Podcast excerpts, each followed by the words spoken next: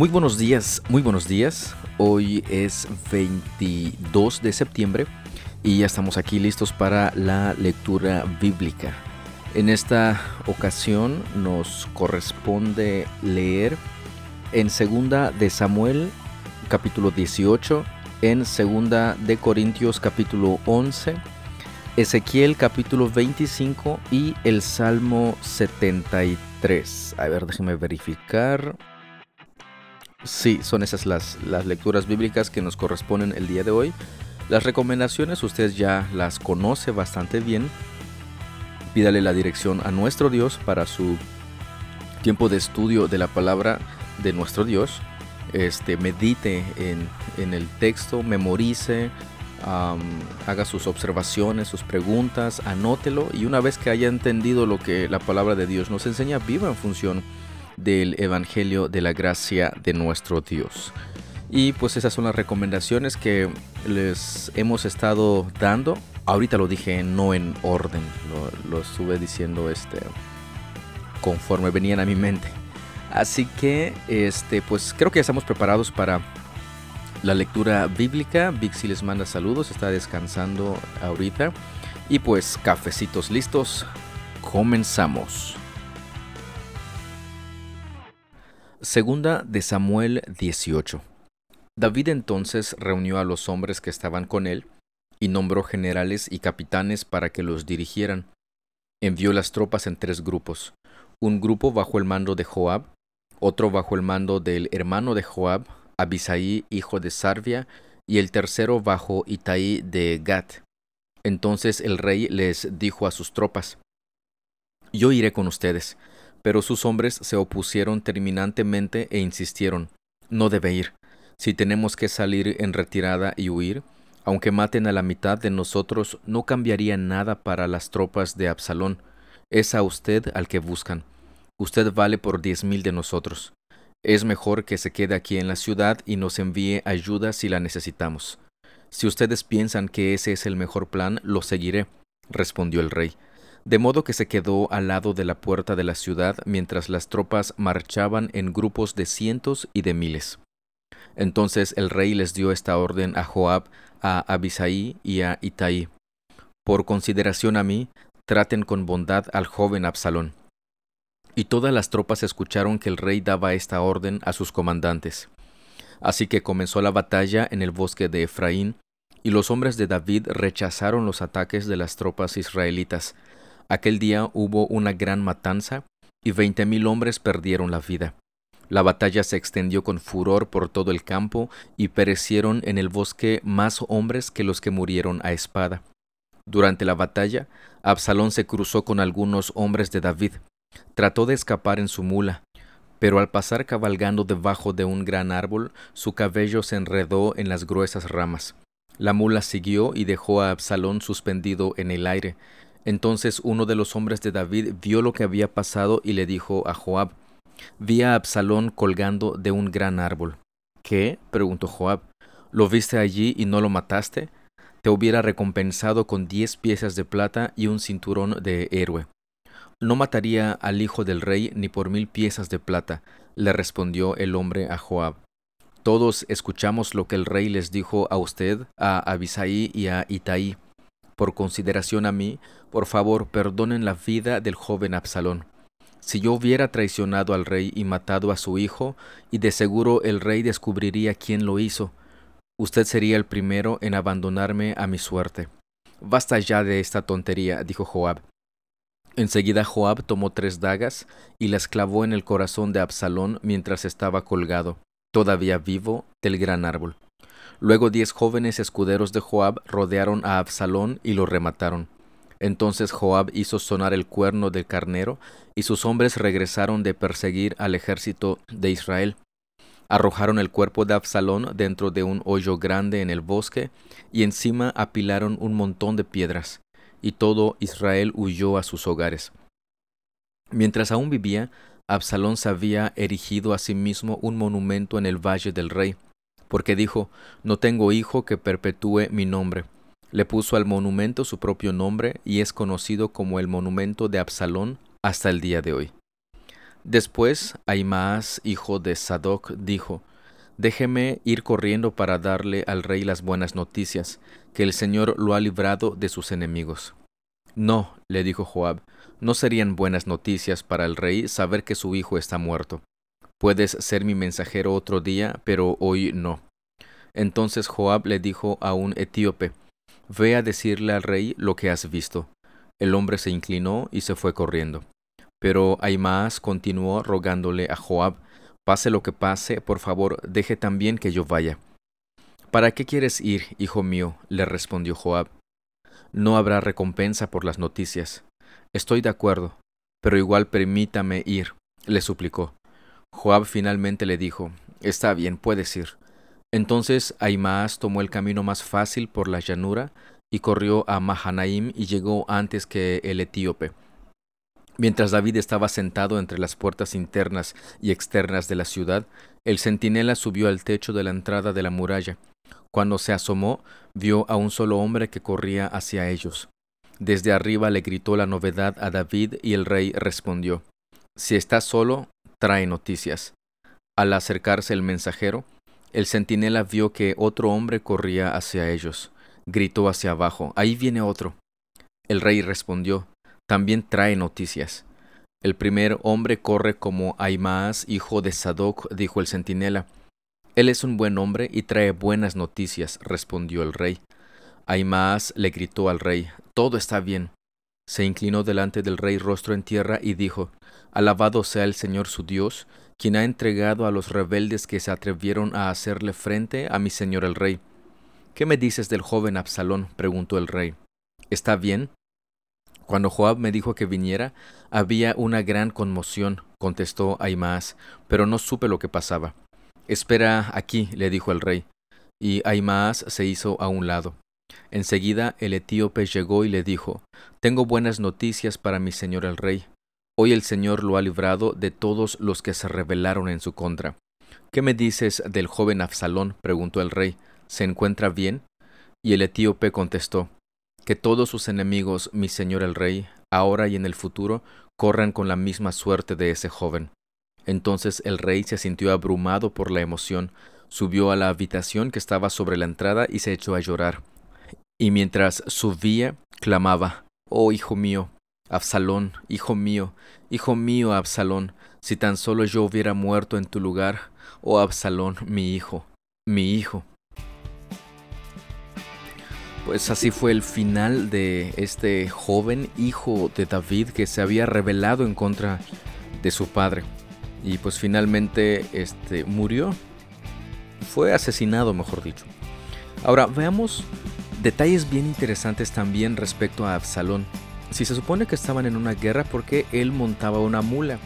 ¿No se supone que debería estar montando un caballo porque los caballos son de guerra y las mulas son de paz?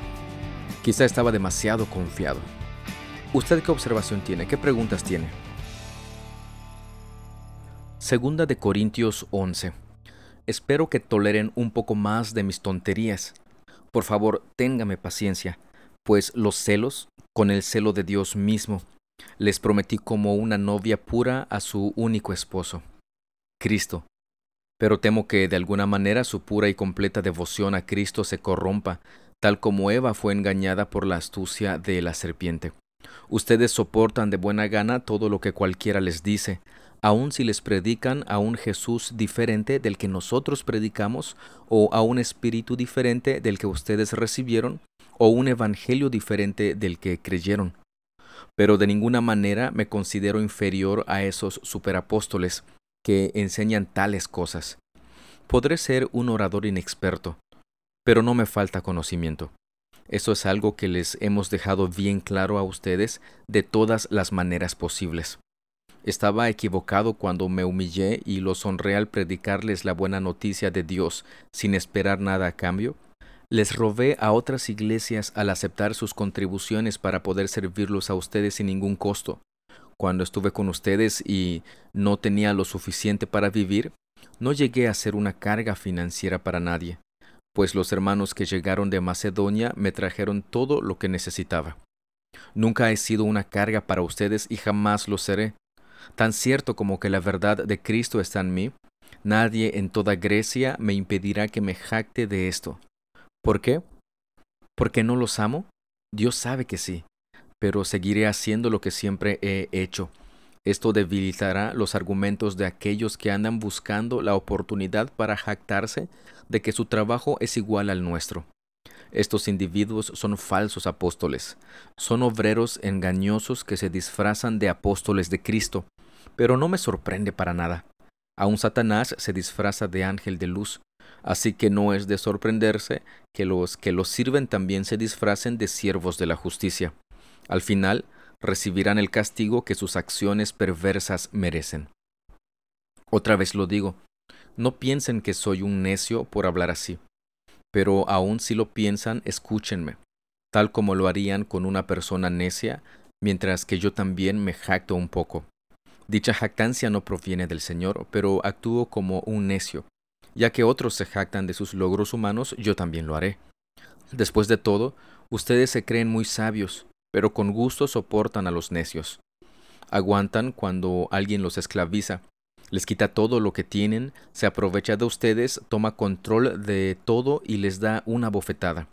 Me da vergüenza decir que nosotros fuimos demasiado débiles para hacer lo mismo. Pero sea lo que sea de lo que ellos se atrevan a jactarse, otra vez hablo como un necio. Yo también me atrevo a jactarme de lo mismo. ¿Son ellos hebreos? Yo también lo soy. ¿Son israelitas? También lo soy yo. ¿Son descendientes de Abraham? También yo. ¿Son siervos de Cristo? Sé que sueno como un loco, pero yo lo he servido mucho más. He trabajado con más esfuerzo, me han encarcelado más seguido, Fui azotado innumerables veces y enfrenté la muerte en repetidas ocasiones. En cinco ocasiones distintas, los líderes judíos me dieron treinta y nueve latigazos. Tres veces me azotaron con varas. Una vez fui apedreado. Tres veces sufrí naufragios. Una vez pasé toda una noche y el día siguiente a la deriva en el mar. He estado en muchos viajes muy largos. Enfrenté peligros de ríos y de ladrones. Enfrenté peligros de parte de mi propio pueblo, los judíos, y también de los gentiles. Enfrenté peligros en ciudades, en desiertos y en mares, y enfrenté peligros de hombres que afirman ser creyentes, pero no lo son. He trabajado con esfuerzo y por largas horas, y soporté muchas noches sin dormir. He tenido hambre y sed, y a menudo me he quedado sin nada que comer. He temblado de frío, sin tener ropa suficiente para mantenerme abrigado. Además de todo eso, a diario llevo la carga de mi preocupación por todas las iglesias. ¿Quién está débil sin que yo no sienta esa misma debilidad? ¿Quién se ha dejado llevar por mal camino sin que yo arda de enojo? Si debo jactarme, preferiría jactarme de las cosas que muestran lo débil que soy. Dios el Padre de nuestro Señor Jesús, quien es digno de eterna alabanza, sabe que no miento. Cuando estuve en Damasco, el gobernador bajo el mando del rey Aretas puso guardias en las puertas de la ciudad para atraparme.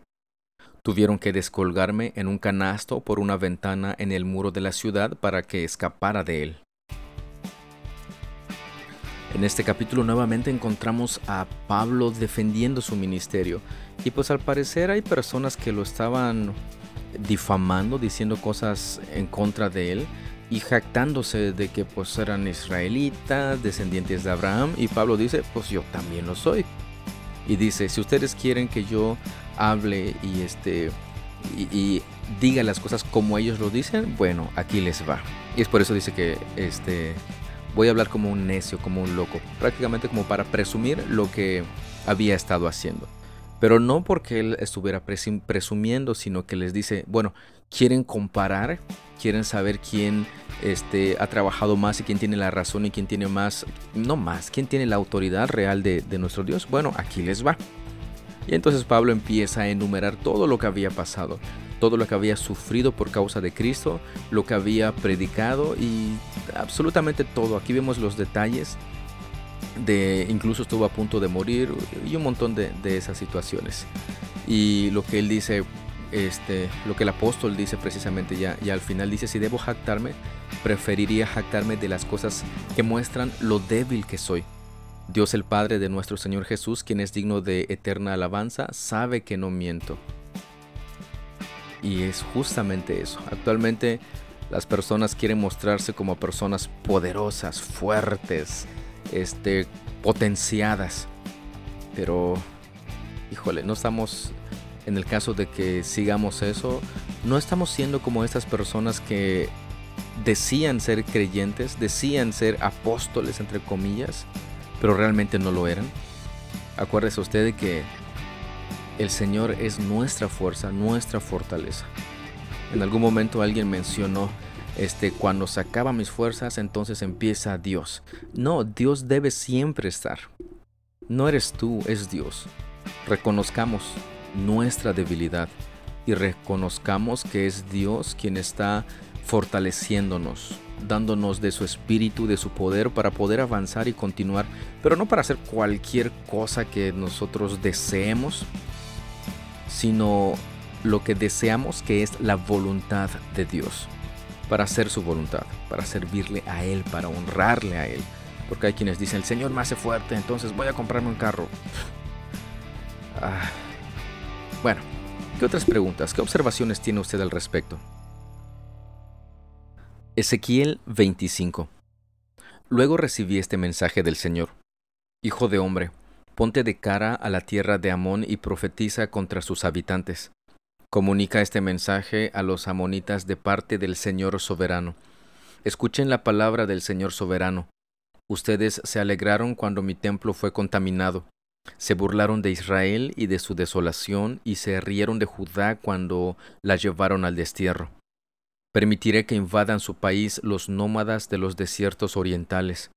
Ellos establecerán su campamento entre ustedes y levantarán carpas en su tierra. Se llevarán el fruto de sus cosechas y se tomarán la leche de sus animales. Convertiré la ciudad de Rabá en un pastizal para camellos y todo el territorio de los amonitas en un lugar de descanso para ovejas y cabras. Entonces ustedes sabrán que yo soy el Señor. Esto dice el Señor soberano. Dado que ustedes aplaudieron, bailaron y gritaron de alegría por la destrucción de mi pueblo, yo alzaré mi puño de juicio contra ustedes. Los entregaré como botín a muchas naciones los eliminaré y dejarán de ser nación. Los destruiré por completo. Así sabrán que yo soy el Señor. Esto dice el Señor soberano. Dado que los moabitas dijeron que Judá es igual a las demás naciones, les abriré el flanco oriental y destruiré sus gloriosas ciudades fronterizas. Bet Jesimot, Baal Meón y Kiriataim. Entregaré a los moabitas en manos de los nómadas de los desiertos orientales, tal como hice con los amonitas. Es cierto, los amonitas dejarán de ser contados entre las naciones, del mismo modo haré caer mi castigo sobre los moabitas. Entonces sabrán que yo soy el Señor. Esto dice el Señor soberano. Los edomitas pecaron grandemente al vengarse contra el pueblo de Judá por lo tanto, dice el Señor soberano, alzaré mi puño de juicio contra Edom, exterminaré a sus habitantes y a sus animales a filo de espada. Convertiré en una tierra baldía el territorio desde Temán hasta Dedán. Lo llevaré a cabo por medio de mi pueblo Israel. Con enojo los israelitas ejecutarán mi venganza y los edomitas sabrán que esa venganza es mía. Yo el Señor soberano he hablado. Esto dice el Señor soberano. Los filisteos arremetieron contra Judá por amarga venganza y por desprecio acumulado. Por lo tanto, esto dice el Señor soberano, alzaré mi puño de juicio contra la tierra de los filisteos, exterminaré a los cereteos y destruiré por completo a la gente que vive junto al mar. Ejecutaré contra ellos una terrible venganza para castigarlos por lo que han hecho. Y una vez que me haya vengado, sabrán que yo soy el Señor. Note por favor que cada vez que dice, una vez que se haya vengado el Señor a cada una de estas naciones, dice, sabrán que yo soy el Señor. Fíjense, en contra de los filisteos, en contra de Edom, en contra de Moab y en contra de Amón. La pregunta es, ¿qué tienen en común estas naciones? Cuando vayamos a los profetas menores y los leamos, vamos a ver que también habla en contra de ellos. ¿Tiene usted alguna observación, alguna pregunta al respecto?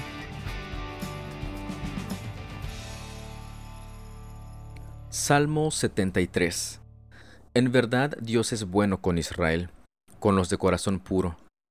Pero en cuanto a mí casi perdí el equilibrio.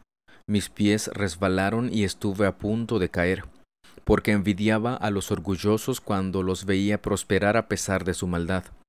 Pareciera que viven sin problemas. Tienen el cuerpo tan sano y fuerte, no tienen dificultades como otras personas, no están llenos de problemas como los demás, lucen su orgullo como un collar de piedras preciosas y se visten de crueldad. Estos gordos ricachones tienen todo lo que su corazón desea. Se burlan y hablan solo maldades. En su orgullo procuran aplastar a otros. Se jactan contra los cielos mismos y sus palabras se pasean presuntuosas por toda la tierra. Entonces la gente se desanima y se confunde al tragarse todas esas palabras. ¿Y qué sabe Dios? preguntan. ¿Acaso el Altísimo sabe lo que está pasando? Miren a esos perversos. Disfrutan de una vida fácil mientras sus riquezas se multiplican. ¿Conservé puro mi corazón en vano? ¿Me mantuve en inocencia sin ninguna razón? En todo el día no consigo más que problemas, cada mañana me trae dolor. Si yo realmente hubiera hablado a otros de esta manera, habría sido un traidor a tu pueblo. Traté de entender por qué los malvados prosperan, pero qué tarea tan difícil.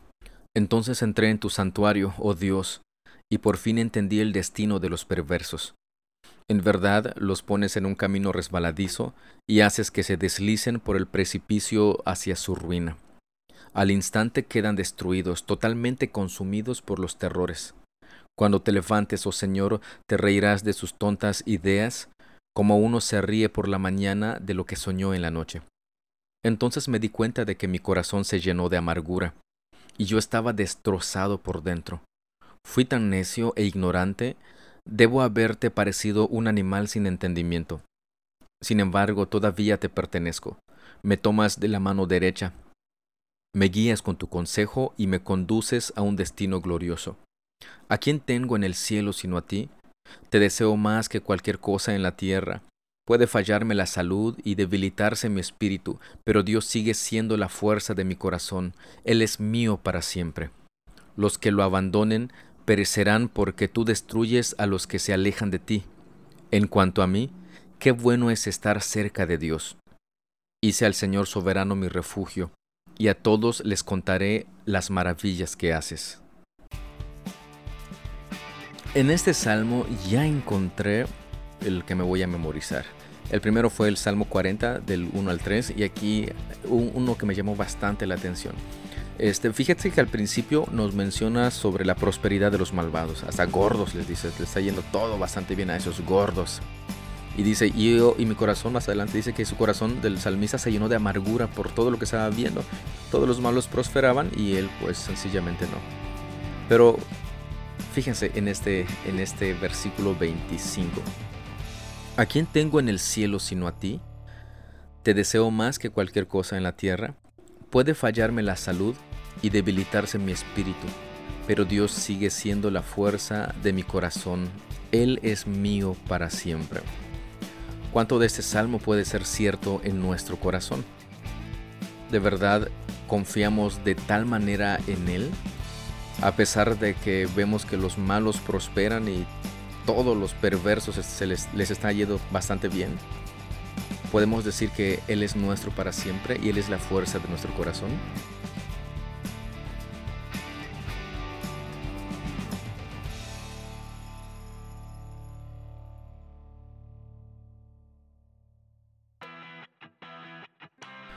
Pues ya terminamos la lectura del día de hoy, 22 de septiembre, miércoles 22 de septiembre. Y pues esperemos que usted tenga sus observaciones, sus preguntas y este recuerde que si quiere enviárnoslo con mucho gusto los leemos y pues aprendemos también de ustedes. Y este si tiene dudas, eso sí, si asiste a alguna iglesia, recuerde acuda a su pastor. Y pues de esta manera concluimos la lectura del día de hoy. Virginia les manda saludos, está abriendo los ojos la dormilona descansadora.